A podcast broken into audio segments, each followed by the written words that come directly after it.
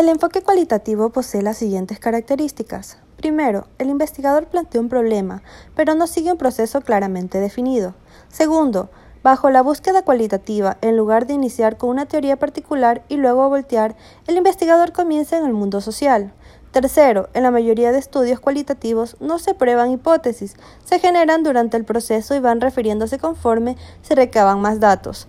Cuarto, el enfoque se basa en métodos de recolección de datos no estandarizados ni completamente predeterminados, definiendo los datos, situaciones, eventos, personas, conductas observadas y sus manifestaciones. Y quinto, el enfoque cualitativo efectúa el desarrollo natural de los sucesos, es decir, no hay manipulación ni estimulación con respecto a la realidad.